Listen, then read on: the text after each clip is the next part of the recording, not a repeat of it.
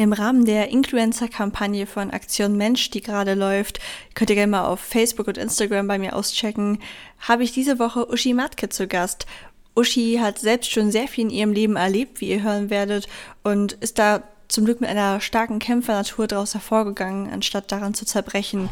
Und mit ihrem eigenen Fotoprojekt Du bist es wert hat sie das Ziel, Menschen in ihrer Vielfalt darzustellen. Für sie gibt es keine Menschen, die nicht fotogen sind. Und ich finde das eine ganz tolle Eigenschaft an ihr. Und ja, hört euch einfach mal das Interview mit ihr an.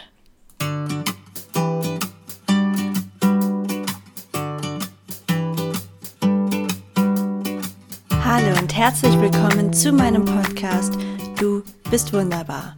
Mein Name ist Ilka Brühl und ich habe mich lange Zeit anders gefühlt, weil ich mit einer Gesichtsspalte geboren wurde.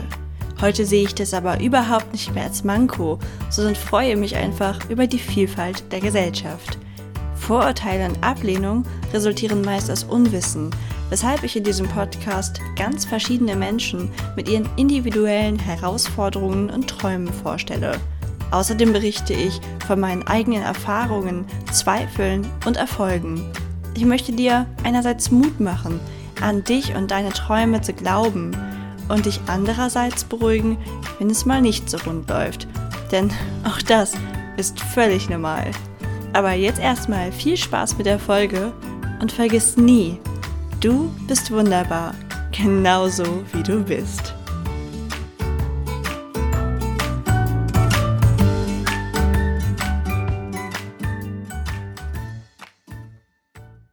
Hallo Team, wunderbar. Ich habe heute wieder ein Interview für euch mit der lieben Uschi. Stell dich doch mal selber vor. Hallo, ich bin Uschi Matke und ich komme aus der Nähe vom schönen Würzburg. Ich bin mittlerweile 30 Jahre alt, ähm, was ich immer gar nicht glauben konnte, dass ich auch mal so alt werde. ähm, Fühle mich aber null so. Bin seit zwei Jahren selbstständige Fotografin, was ich mir auch niemals hätte erträumen lassen. Und ja, wir haben uns auf einem Persönlichkeitsseminar kennengelernt. Und ich würde sagen, Persönlichkeit, wer bin ich, Menschen an sich, Geschichten und am allerliebsten das in Fotos gepackt, ist äh, voll mein Thema. ja, also die Uschi macht wirklich ganz, ganz gefühlvolle Fotos. Das war ganz lustig, weil wir haben uns halt auf dem Seminar kennengelernt und eigentlich hatte ich erst mit ich weiß gar nicht mehr, ihr, ihr kennt euch, ihr seid Freundinnen, ne? Mhm. Hatte ich erst mit einer Freundin von ihr geredet, die mich von Instagram kannte und die mir dann quasi ihre Visitenkarte gegeben hatte als Fotografin.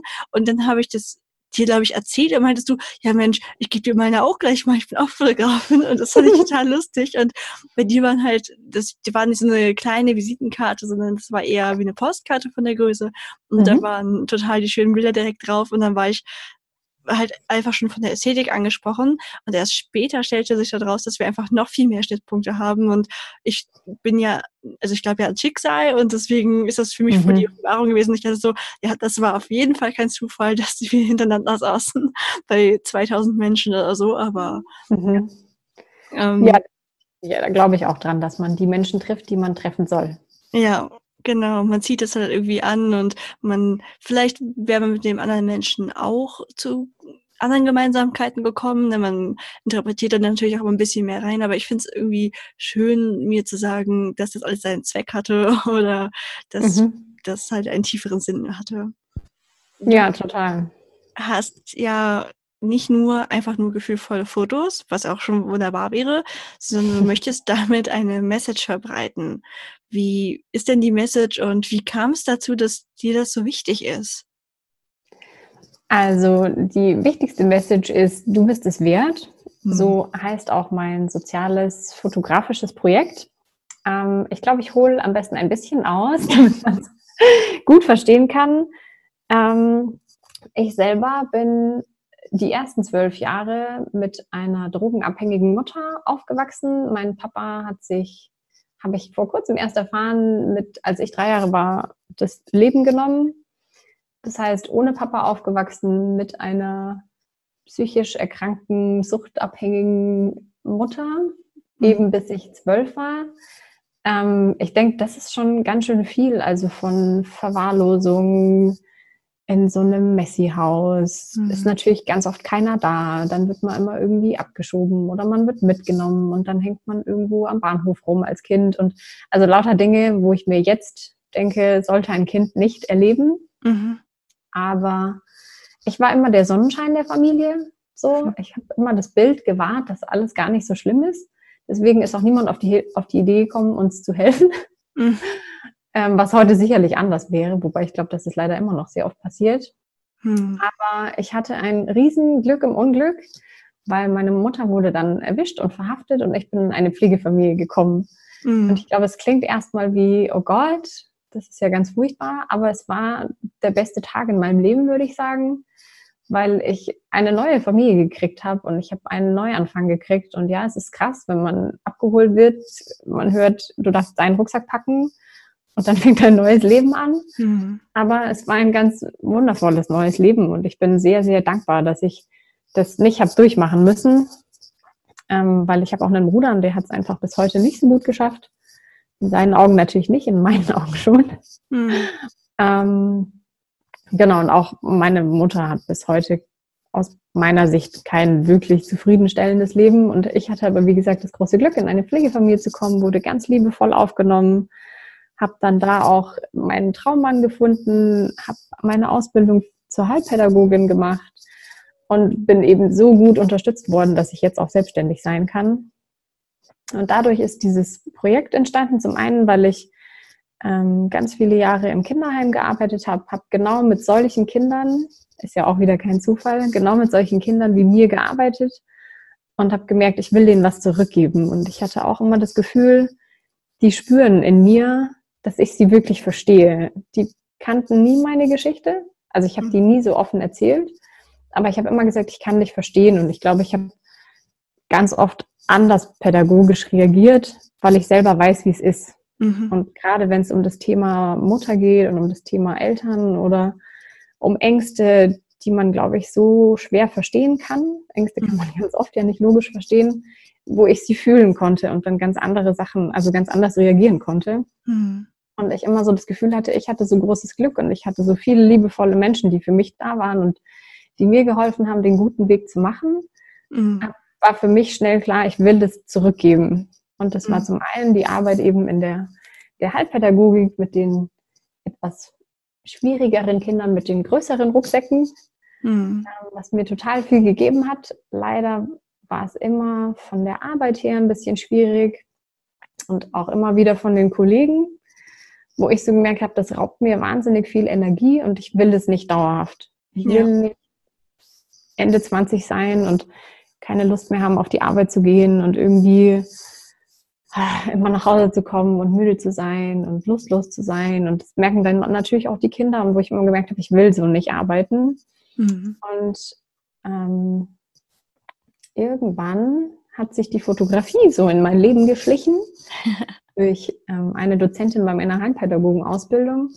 Und ich habe da noch mehr gemerkt, wie sehr mich die Menschen interessieren und bin da so ein bisschen in die Hochzeitsfotografie reingeschmissen worden und habe am Anfang gedacht, oh Gottes Willen, das kann ich alles nicht und das ist viel zu groß für mich und voll die Verantwortung.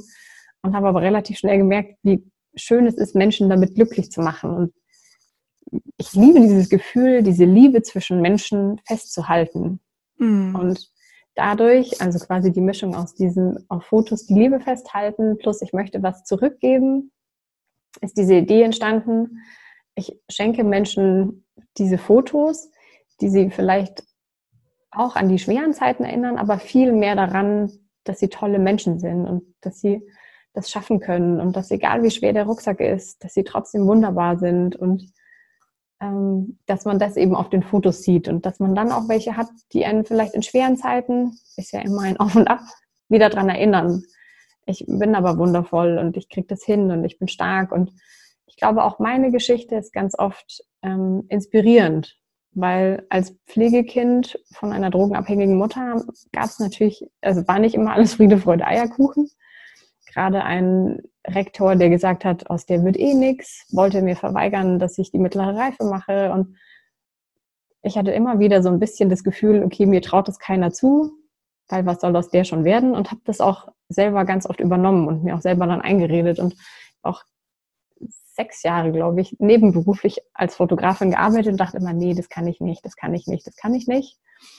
Und durch ein, im Endeffekt durch das Seminar, wo wir uns getroffen haben, nur zwei Jahre vorher, ähm, wurde ich gecoacht und bin danach nach Hause gefahren und dachte, okay, ich probiere es jetzt. Mhm. Und vielleicht ein bisschen blauäugig habe ich dann einfach gekündigt und gesagt, ich probiere es jetzt. Weil was habe ich zu verlieren? Im schlimmsten ja. Fall muss ich mir wieder einen Job suchen. Mhm.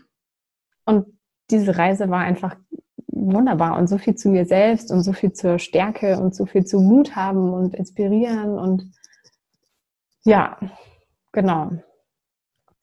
Ja, das ist total wunderschön zu hören, dass du es geschafft hast, aus so einer Situation so viel Stärke zu ziehen und so ein, jetzt erstmal, also niemand hat nur gute Tage, aber doch wahrscheinlich ein überwiegend sehr schönes Leben zu führen. Ich mhm. kann mir das gar nicht vorstellen. Also ich finde diesen Gedanken so krass, dass du wirklich bis zwölf Jahre bei deiner Mutter gelebt hast, weil das ist ja nicht so, wie ich weiß, da noch so ganz dunkel was. Ich meine, mit zwölf, also das war mhm. ja so lange, da weiß man eigentlich, also da weiß man ja so viel, das ist ja der Wahnsinn, was du da alles erlebt hast dann. Und ich finde es sehr schön, dass du dann eine gute Pflegefamilie gefunden hast. Freunde von mir sind selbst Pflegeeltern und ich ja. fand das schon immer wahnsinnig toll mit, also die sind solche, die die Kinder temporär haben nur, aber ich fand das immer Wahnsinn, mit welcher Hingabe sie da den Kindern helfen und fand das immer ganz großartig. Und ich denke mal, wenn du dann auch ähnlich liebevolle Eltern bekommen hast, mhm. war das auf jeden Fall ein ganz, ganz guter Schritt schon mal in die richtige Richtung. Und allein der Gedanke, dass dieser Rektor dann zum Beispiel gesagt hat, das wird ja eh nichts, ich kann mir das irgendwie schon vorstellen, weil man neigt leider zu diesem Schubladendenken oder viele Menschen tun das sehr stark und man beurteilt Menschen halt immer so, wie was man in dem Moment von denen erfährt. Also ich war zum Beispiel mhm.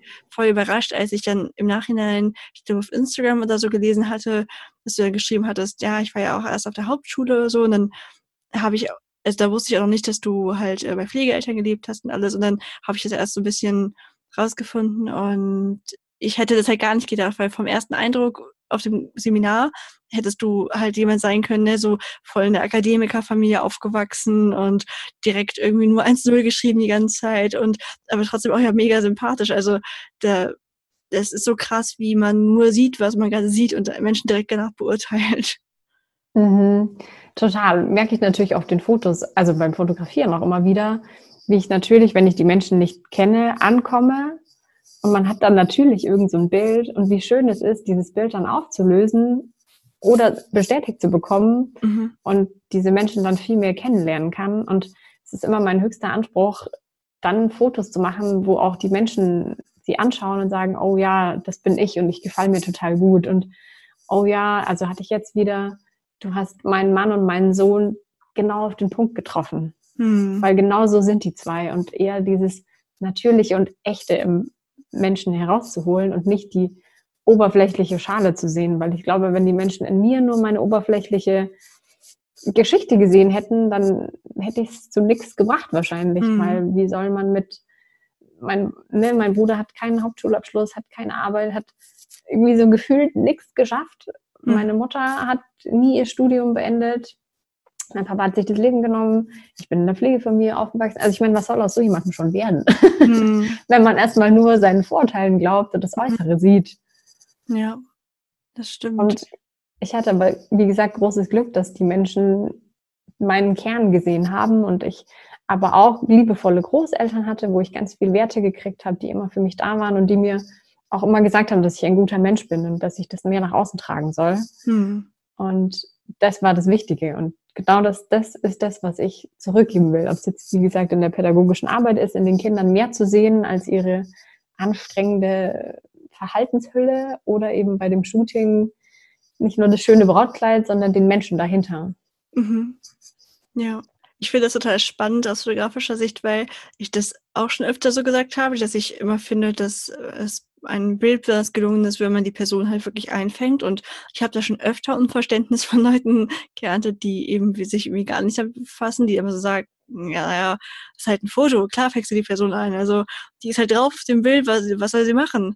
Und dann sage ich mhm. für mich immer zu erklären, naja, aber nicht jedes Bild ist gleich. Und gerade auch, ich werde, wurde ja einfach auch schon viel fotografiert und ich sehe halt immer mhm. wieder, dass ich auf allen Bildern anders bin. Und dass je nachdem, welches Vertrauensverhältnis ich zu dem Fotografen auch habe oder wie wohl ich mich in der Situation gefühlt habe, ist das entweder die echte Ilka oder das ist irgendwie so eine Shooting-Modus Ilka, aber nicht die echte.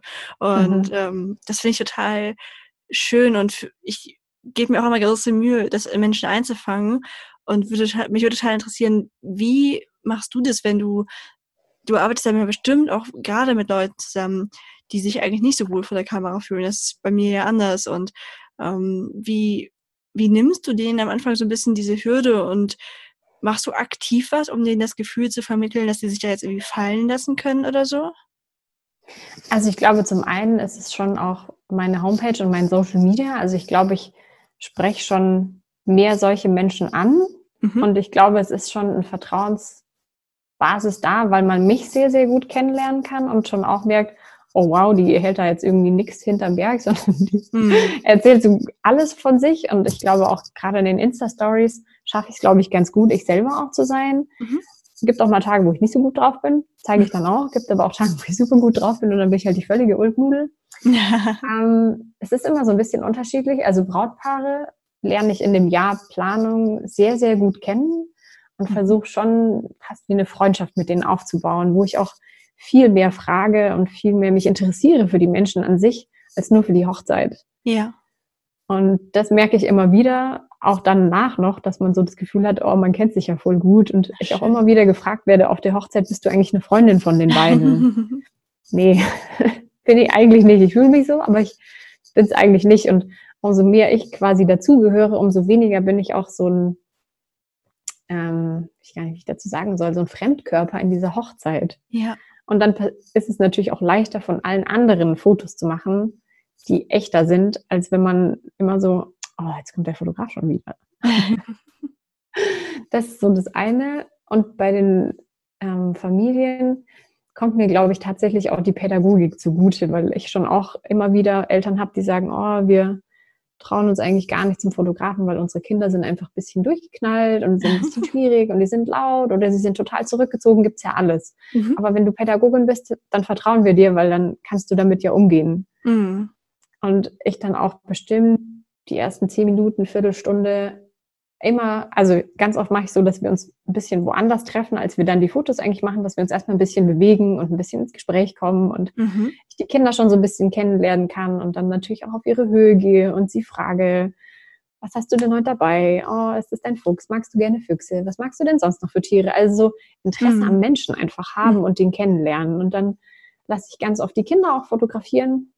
Ich sage, komm hier, nimm mal die Kamera, mach du mal ein Foto von deinen Eltern. Dann hatten sie dieses Ding mal in der Hand, dann haben sie es mal reingeguckt. Dann ist schon ein ganz anderes Gefühl, als was macht die da mit diesem riesigen, schweren, schwarzen Ding vor ihrem Gesicht. Mm. Nimmt einfach, ne, und dann kommt ja auch so ein Gefühl von, wow, cool, jetzt habe ich ein Foto von meinen Eltern gemacht. Mm. Und dann mm. freuen die sich natürlich und dann ist schon ein ganz anderes Feeling so da. Ja. Und ähm, gerade bei den sozialen Projektfotos ähm, ist die Fotografie gar nicht unbedingt im Vordergrund, sondern eher eben dieses, sie dürfen ihre Geschichte erzählen, wenn sie wollen. Und wir sprechen darüber und ich versuche immer wieder ganz, ganz, ganz viel Mut zu machen. Und ich glaube, gerade bei Eltern, also ich hatte eine Mama, ähm, wo das Kind sich mit sechs schon das erste Mal versucht hat, das Leben zu nehmen, weil sie auch so ein bisschen Depressionsrichtung geht und so und wo ich der Mama ganz viel Mut gemacht habe und sie immer wieder bestärkt, wie toll sie das macht und wie gut sie das macht und mhm. dass sie, dass es völlig okay ist, dass sie Angst hat und dass auch sie ein wundervoller Mensch ist. Also ganz, ganz viel immer wieder so ins Positive mhm. den Menschen bestärken und dabei die Fotos machen. Mhm.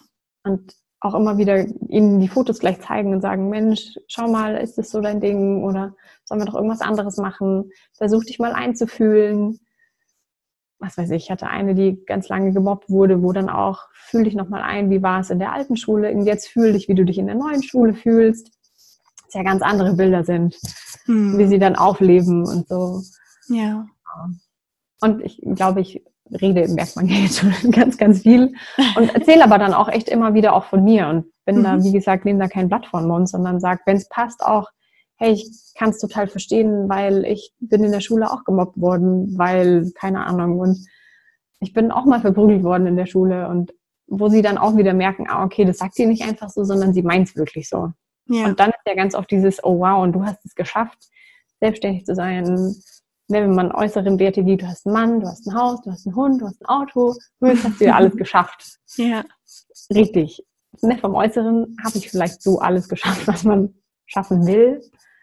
Aber das Innere, glaube ich, macht auch ganz viel aus. Dass ich mich eben nicht verstecke und nicht, oh, nee, mag ich nicht erzählen, sondern ja, ich stehe dazu. Und auch ich immer mehr merke, wenn jemand damit nicht können sollte, ja, okay, dann bist du halt nicht mein Mensch.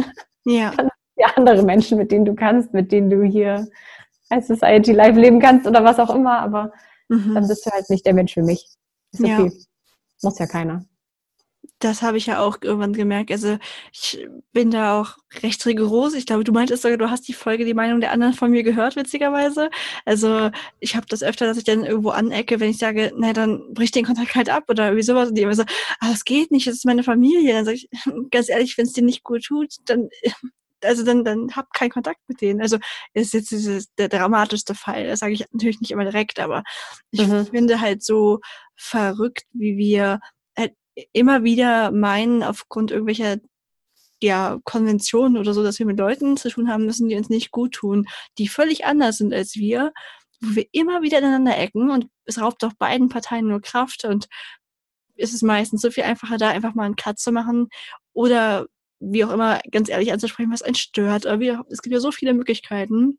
Mhm. Aber so viele denken halt, naja, es ist halt nicht immer alles schön und man kommt nicht mit jedem Menschen gut aus, das ist normal. Mhm. Ja, es ist nicht normal, aber es ist nicht normal, dass man dann da drin verharrt und einfach sagt, wir streiten uns halt dauernd oder so. Also ich persönlich finde es jedenfalls nicht normal und rufe immer dazu auf, dass man mhm. einfach hinterfragt, wer tut mir wirklich gut und nur mit diesen Menschen Kontakt hat. Genau, also ich glaube, bei so, was weiß ich, sei es jetzt Arbeitskollegen, kann man ja überlegen, vielleicht braucht es mal eine neue Arbeit oder mhm gerade im Bekanntenkreis, ich meine, meine Bekannte und meine Freunde sind ja die, die ich mir ausgesucht habe. Ja. Richtig. Ich habe, also ich meine, es gibt natürlich auch in meinem Umfeld welche, wo ich denke, boah, bin ich jetzt nicht wahnsinnig scharf drauf. Aber dann muss ich ja auch nicht einmal die Woche mit den Kaffee trinken gehen, sondern wenn wir uns sehen, dann ist okay. Aber ich äh, versuche jetzt nicht aktiv mehr Kontakt mit denen zu haben, wenn ich merke, die sind nicht auf meiner Welle so. Aber ich glaube, für die Familie bin ich wahrscheinlich mit das krasseste Beispiel, weil ich mit 16, glaube ich, im Jugendamt saß und mich gegen meine leibliche Mutter entschieden habe, weil mhm. sie hätte mich wieder haben können. Mhm. Und ich fand dieses Gefühl aber einfach furchtbar, zwei Mütter zu haben und immer diesen Konflikt.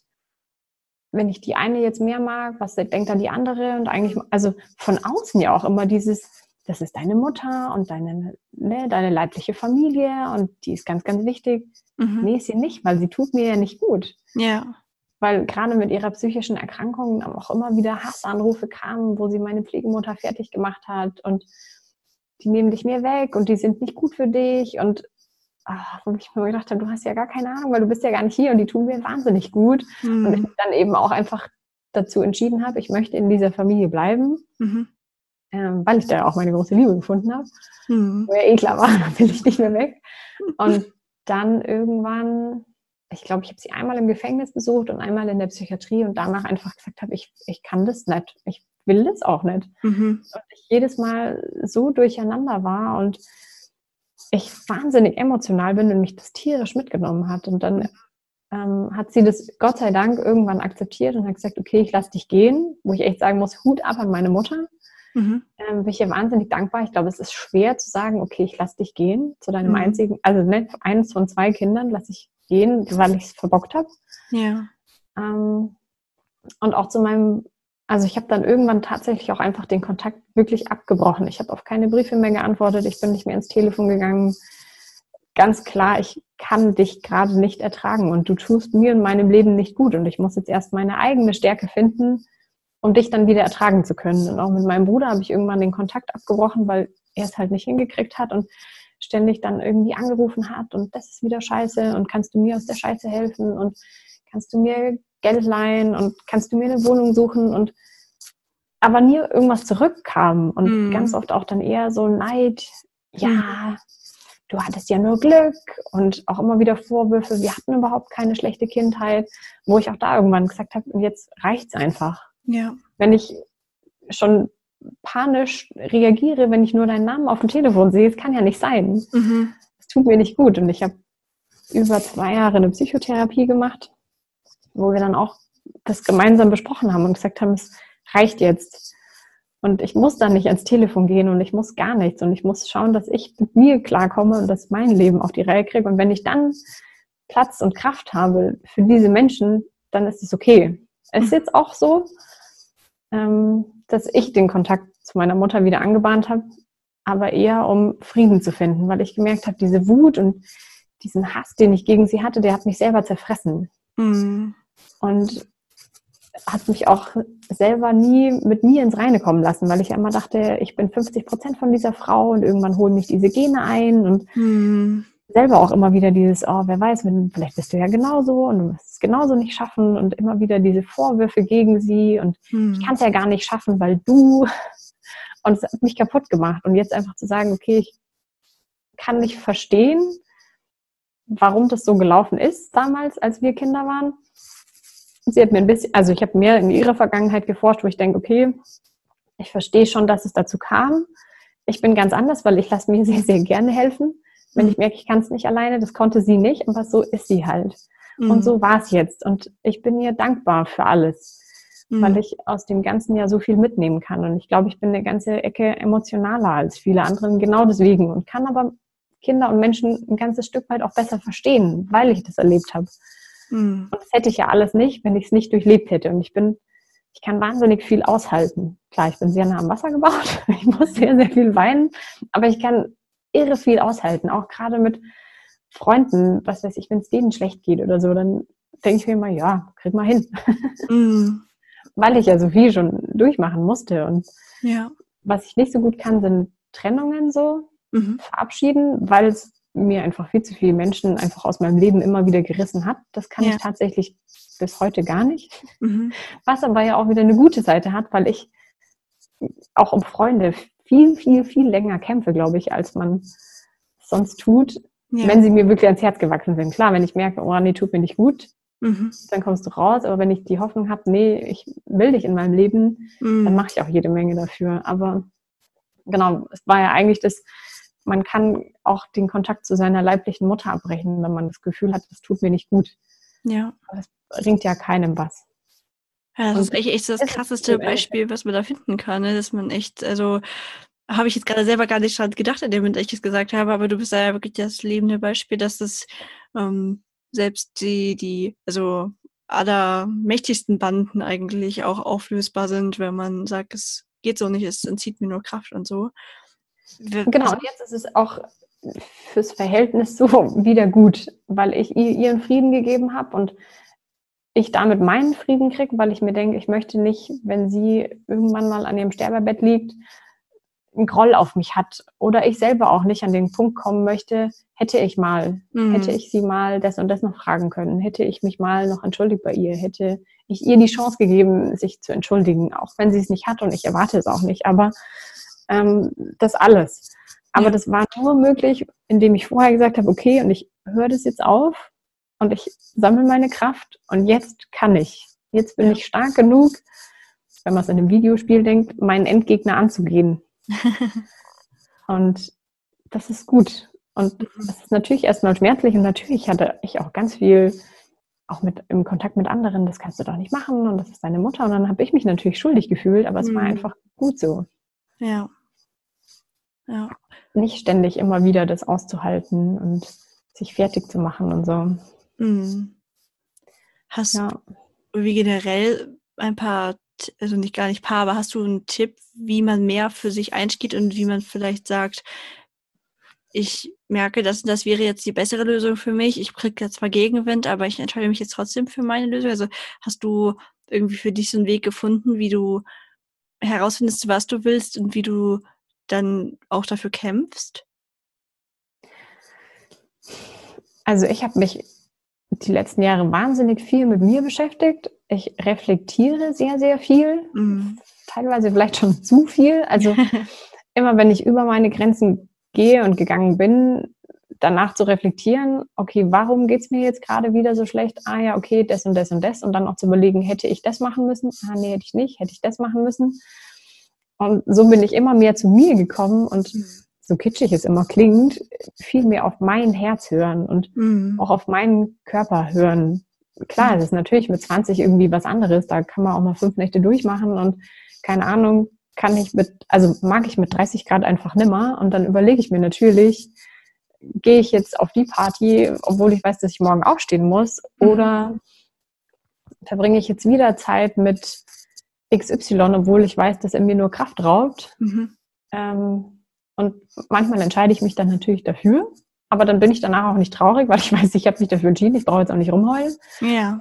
Ich sage dann halt nee. Wobei ich schon immer das auch im Bauch hatte. Also ich merke total, wenn irgendwas nicht stimmt, dann habe ich Bauchweh. Mhm. Sofort. Und ich hatte, ich kann mir mein Leben ohne Bauchweh gar nicht vorstellen. Ich hatte als Kind wahnsinnig viel Bauchweh und immer, wenn ich in der Arbeit gemerkt habe, es wird schwierig, hatte ich Magen-Darm, dann habe ich Bauchweh, dann habe ich Magenkrämpfe.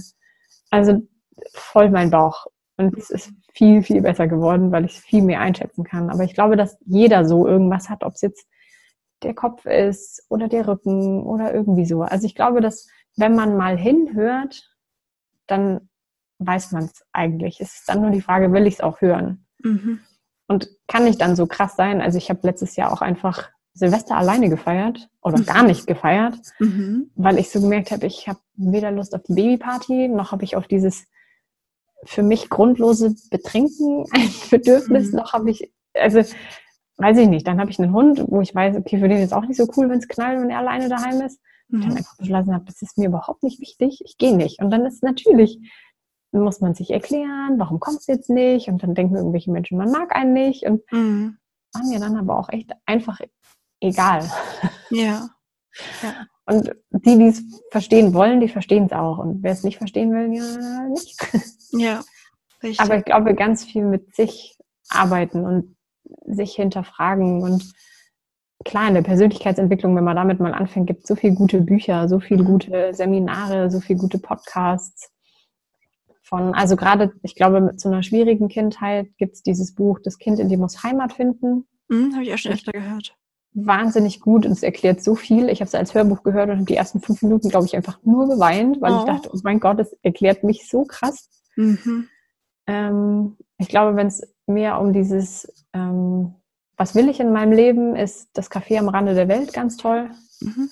Und die ganzen Bücher. Ähm, ja, und ich meine, ob jetzt Laura Seiler, Tobi Beck, Christian Bischoff, nee, ich meine, gibt es ja so viele, muss man, glaube ich, einfach seinen finden. Ja, ja.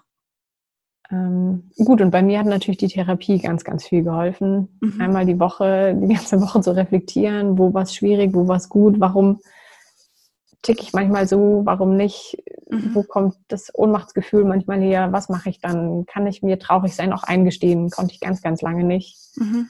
weil ich immer so das Sonnenscheinkind mhm. sein wollte und bitte 24-7. Und jetzt auch einfach mal sagen zu können, und ich habe jetzt auch mal zwei Tage und ich bin traurig und das ist okay und ich bin kein schlechter Mensch, weil ich jetzt zwei Tage traurig bin. Auch wenn ja. ich gar keinen Grund habe, traurig zu sein. Ich darf traurig sein. Ja, genau. Das ist, ich habe vor kurzem irgendwo gelesen gehört, wir haben eine breite Palette an Gefühlen gegeben bekommen und mhm. das nicht ohne Grund, damit wir halt alle nutzen. Und ich finde natürlich auch nicht schön, wenn ich schlecht drauf bin oder wenn ich traurig bin, aber manchmal hat man das einfach und das macht das in keinem Fall besser, wenn man jetzt vorspielen will, dass man anders drauf ist. Oder mhm. auch wenn man, wenn man es sich selbst auch einfach nicht erlaubt. Also ich habe ja manchmal zum Glück relativ selten, im Winter häufiger als im Sommer, dass ich so so eine grundlose, ganz tiefe Traurigkeit verspüre. Also auf einmal ist so ein, zwei Tage, ich bin dann irgendwie so ultra schwermütig und total tief traurig irgendwie. Und ich weiß auch nicht, woher das kommt, aber mittlerweile habe ich gelernt, dass es nichts bringt, wenn ich dagegen ankämpfe. Ich probiere mhm. mir einfach einen Sofatag zu genehmigen. Das macht es dann an sich nicht besser, aber dann ähm, kann ich mich ja so ein bisschen verschanzen und irgendwie auch in meinem Selbstmitleid suhlen in dem Moment und mhm. weiß halt einfach, da muss ich jetzt durch. Das ist in zwei Tagen aber auch wieder vorbei bei mir. Und äh, es ist wichtig, dass man sich jetzt auch gestartet, das zu fühlen. Genau, und ich glaube, das Wichtige ist dieses, es hört auch wieder auf. Und das mhm. muss aber einem wichtig sein, weil es ist nicht, oh, mein ganzes Leben ist schlecht und ne, sich dann ewig drin suhlen und gar nicht mehr in die Aktivität genau. zu kommen. Ich glaube, da muss man dann irgendwann sagen, okay, jetzt reicht's, ich stehe ja. jetzt auf und keine Ahnung. Und ich finde da aber, also ich glaube, man darf es dann auch mal genießen, so blöd es klingt. Mhm. Auch so, dann mache ich mir traurige Musik an und dann schreibe ich vielleicht irgendwie auch noch einen traurigen Text oder so. Mhm. Und dann fange ich aber auch wieder an, okay, und jetzt höre ich mal andere Musik und jetzt schaue ich mir was anderes an und dann, das weiß ich, lese ich motivierende Zitate auf Instagram oder mhm. Ahnung, ich, man weiß ja dann auch, wie man anrufen kann, der einem dann mal wieder sagt, Uschi, ganz ehrlich, wir lieben dich doch alle, ist doch alles nicht so schlimm. Ja. So. Ja. Genau. Wieder rauszukommen ist das Wichtige, glaube ich. Ja, auf jeden Fall. Es hängt ein bisschen mit den Hormonen zusammen. Manchmal habe ich das Gefühl, ich habe überhaupt keinen Grund und ich kann auch gerade nicht anders. Es muss irgendwie mit den Hormonen zusammenhängen oder mit dem Körper oder mit dem Eisen. Ich habe keine Ahnung. Ja, das Gefühl habe ich aber auch, weil es bei mir auf jeden Fall auch mhm. stärker ist, seit ich nicht mehr die Pille nehme. Also mhm. ich denke mal, es ist schon eine hormonelle, mächtige Sache, die da durch den Zyklus einfach in einem am Gange ist. Ja, das glaube ich auch. Wie ist das denn, wenn man sagt, ich möchte die Uschi unbedingt kennenlernen, ich möchte von ihr fotografiert werden, sei es jetzt Hochzeit, sei es das wundervolle Projekt. Wie, wo findet man dich überall und wie kann man Kontakt zu dir aufnehmen? Also definitiv auf die Homepage schauen. Mhm. Ähm, genau, uschimatkefotografie.de. genau, das ist relativ einfach. Dann gibt es Instagram, auch Uschimatke. Mhm.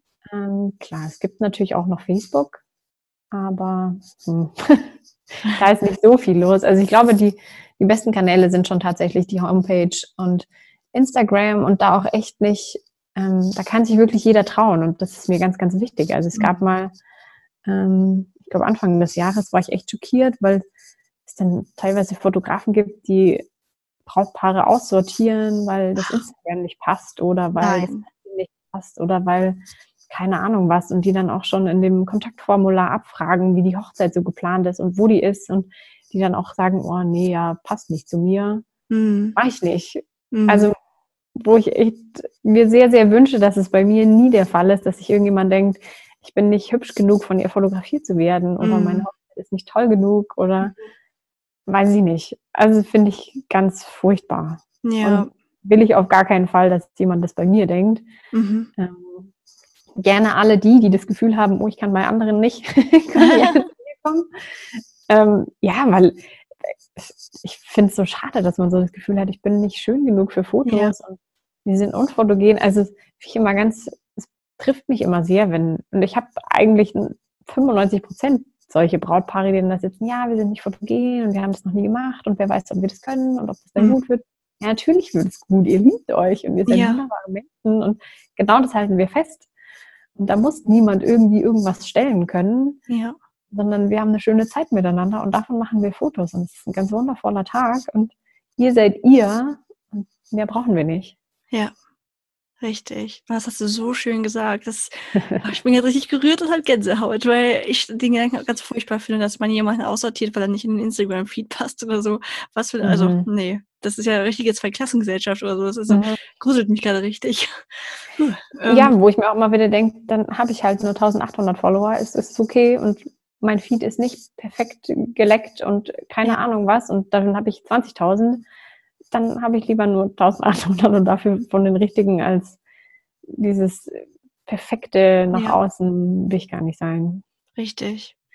Weil ich selber aber auch merke, dass es mich immer wieder in schlechten Tagen ankratze und denke mir, oh, schau dir mal die an, schau dir mal mhm. das an. Und dann bin ich wieder ne, in diesem Vergleichen und das macht uns einfach kaputt. Und ja, das muss nicht sein. Deswegen zeige ich schon auch echt mal, wenn es mir mal nicht gut geht und schon auch mal unperfekte Sachen und weiß ich nicht so. Ja, mhm. wenn ich mal nicht perfekt gestylt bin in Instagram. ja, ja, das stimmt. Das ist sehr schön und ich hoffe, dass viele jetzt vielleicht den Mut finden, auf dich zuzugehen. Danke dir sehr, dass du heute in meinem Podcast warst und wünsche dir noch alles Gute für dein Projekt und deine Selbstständigkeit und danke, dass es Menschen wie dich gibt. Ich danke dir, dass danke. du warst. danke dir auch, dass du mir die Chance ermöglicht hast und dass wir uns kennengelernt haben. So cool. Ja. Dann ja, und ich freue mich auf jeden, völlig egal zu was, ob es jetzt Fotos ist oder pädagogisch ist oder Selbstständigkeit ist. Ich mhm. bin da echt offen für alles. Sehr schön. Dann ja. bis bald. Tschüss. Bis bald. Ciao. Das ist doch eine spannende Persönlichkeit, nicht wahr? Ich liebe es, wie Uschi einfach mit ihrem Fotoprojekt Menschen in ihrer Vielfalt darstellt und bin unglaublich dankbar dafür. Jetzt noch ein kurzer Ausblick, wie es dieses Jahr mit dem Podcast weitergeht. Nächste Woche kommt witzigerweise wieder ein Fotoprojekt. Das Interview habe ich schon vor einer ganzen Weile aufgenommen und ich finde, jetzt passt es gerade perfekt rein. Es geht auch wieder um die Vielfalt der Menschen, aber diesmal auf eine andere Art. Jedes Projekt ist ja einzigartig und die Woche danach stelle ich euch ein wundervolles Café vor. Das heißt, es gibt jetzt erstmal drei Interviewfolgen in Folge, weil ich einfach noch so viele aufgenommen habe.